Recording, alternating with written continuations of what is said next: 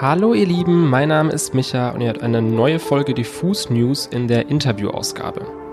Diesmal hatte ich das Vergnügen mit Nathan Stocker, er ist Gitarrist und ein Fünftel der Band Hippocampus. Die Jungs kommen aus Minneapolis und haben sich da auf der Highschool kennengelernt.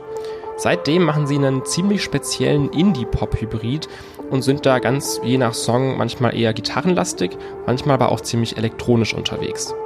Im Interview haben wir darüber gesprochen, wie Hippocampus ihr drittes Album LP3 angegangen sind. Außerdem geht es um ihre Anfänge auf der Highschool und den Kölner Dom. Wie das alles zusammenpasst, hört ihr jetzt gleich. Viel Spaß!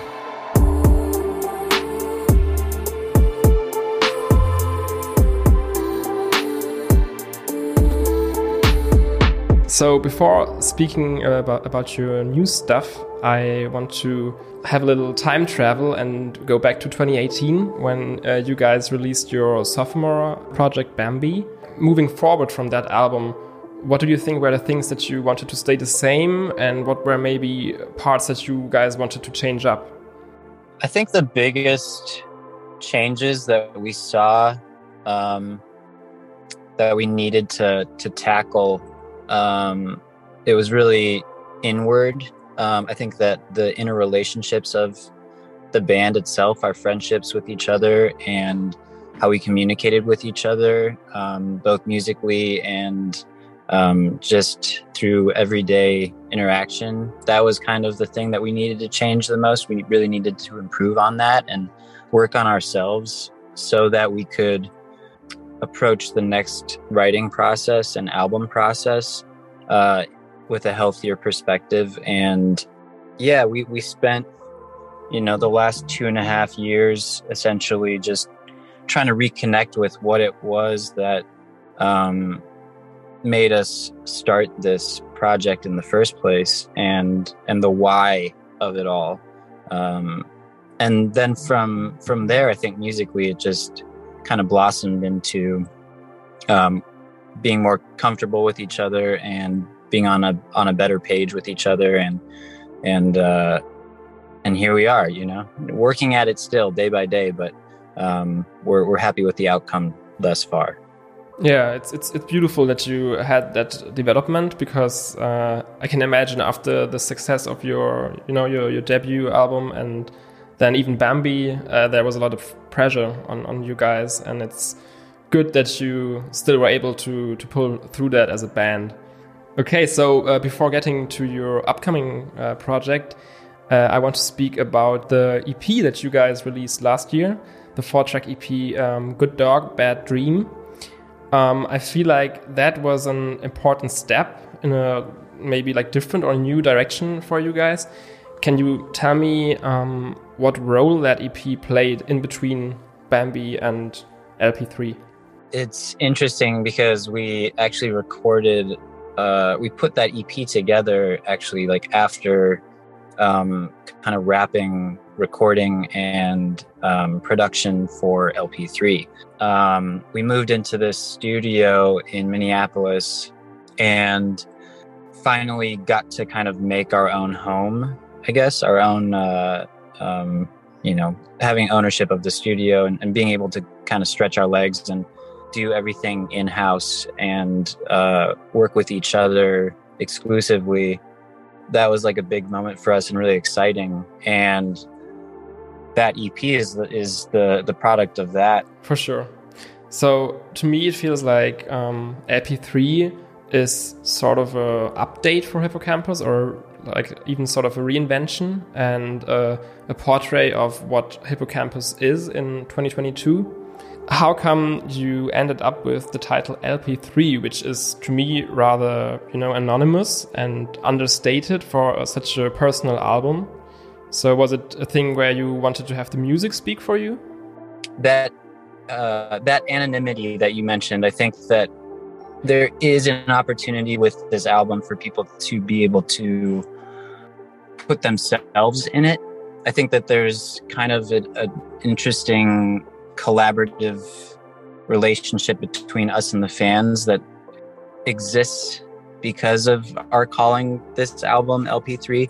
And I just don't think that any of the songs on the record really summed up the feeling, like the overall feeling of of the entire album. There wasn't one mantra that rang as well or as loudly as LP3. I think that I think it's kind of playful and fun. You know, everybody was sure. always calling it like, "Where's LP3? Where's LP3?" before they even knew that it existed. So, if any of our fans end up complaining about it or something like that, it's like you've been calling it, you named it.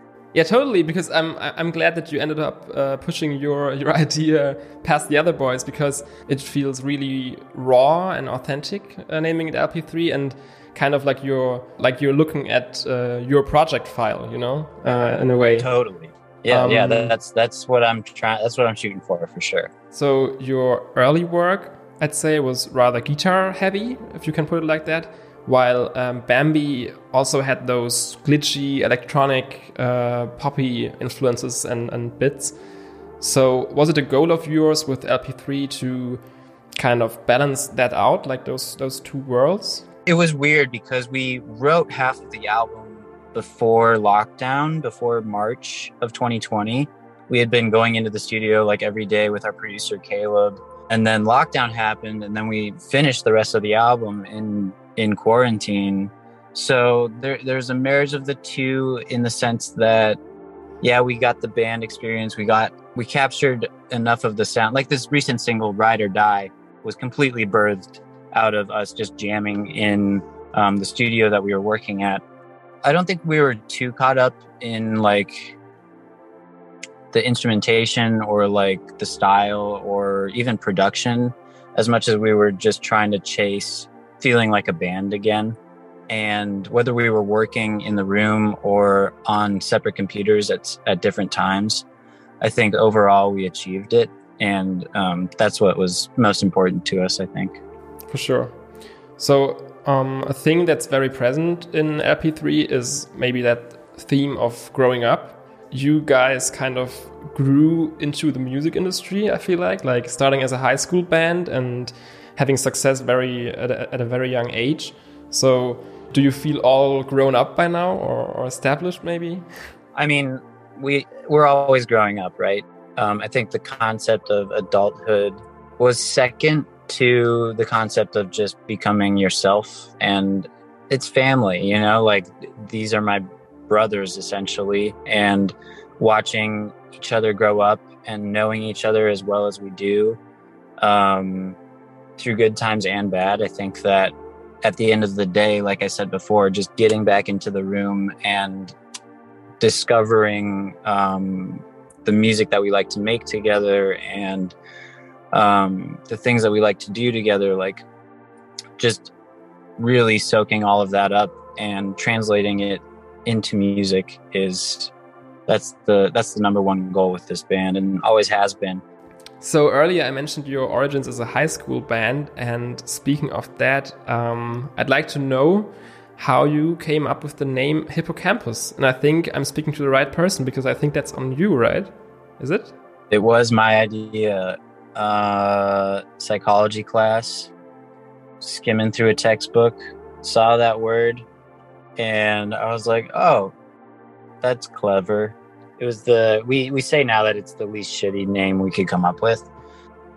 If if if we could go back and do it all over, I might you know I might never have brought that that up. So what I really like about your music as well um, is that Hippo Campus always feels really unpredictable to me, even when I listen to the the album. How do you guys keep that like kind of X factor in your music? Don't you like get at some point uh, into a certain formula of, of making music or like a certain recipe, a, a blueprint?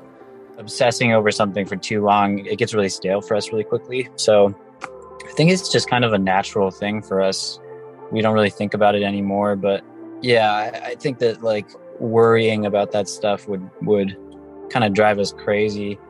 We're not really like in the studio like wringing our hands over how to how to make something feel fresh or make something feel new or unexplored or something like that. Um, so yeah, that's a long long-winded answer, um, but uh, we don't we don't think about it that's good. I think that's really like a really healthy way to to approach things when you have to get creative. You know, you can't get uh, stuck in your head. Oops. Yeah, it's true. Okay, um, so another interesting song on the album that you also released as a single a while back is uh, Semi Pro, and I think at first, like sonically, it sounds like a like a sugary, sweet pop song, but there's also this very sincere meaning, I think, behind the whole sports metaphor. So maybe you can get into that, like the that meaning behind the song, and also like the video you did. We wrote it about, you know, the the state of the of the pandemic and and the effect that it took on a lot of our friends in the industry um, and the feeling of like you know being burnt out on something um, earlier than expected and just feeling like what am i doing why am i doing this um, yeah i think it's an effort to embrace what you're good at and where you're where you are in the moment. Career wise or you know it could be anything. I think that the feeling of being semi-pro doesn't mean that you are. Like feeling like you're uh, not good enough for something doesn't mean that you aren't. Yeah i think it's a good it's, it's a good way to move past those existential fears and thoughts that i think covid evoked in many of us and maybe in like uh, people that work in the in the public space uh, especially you know yeah, absolutely. Like being a semi-professional entertainer isn't always the most fulfilling thing, um, especially when you're cooped up at home and the world is burning.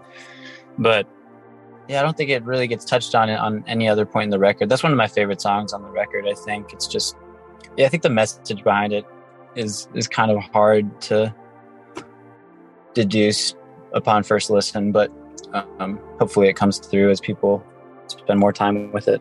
Yeah, that's why you should listen to it on repeat. yeah, guys, go listen to it on repeat. Yeah, no, but I really like the like the contrast as, as well between the like the content and the sonical uh, plane, you know. So, um, as far as I'm concerned, you guys also went to the same music school, right? Yeah. Um, is that something that you feel like makes you you click better maybe when you're in the studio making songs because you've experienced a similar musical education? Yeah, I think it's pretty pivotal to the entire band. Like my entire world is based off of that high school experience that I had.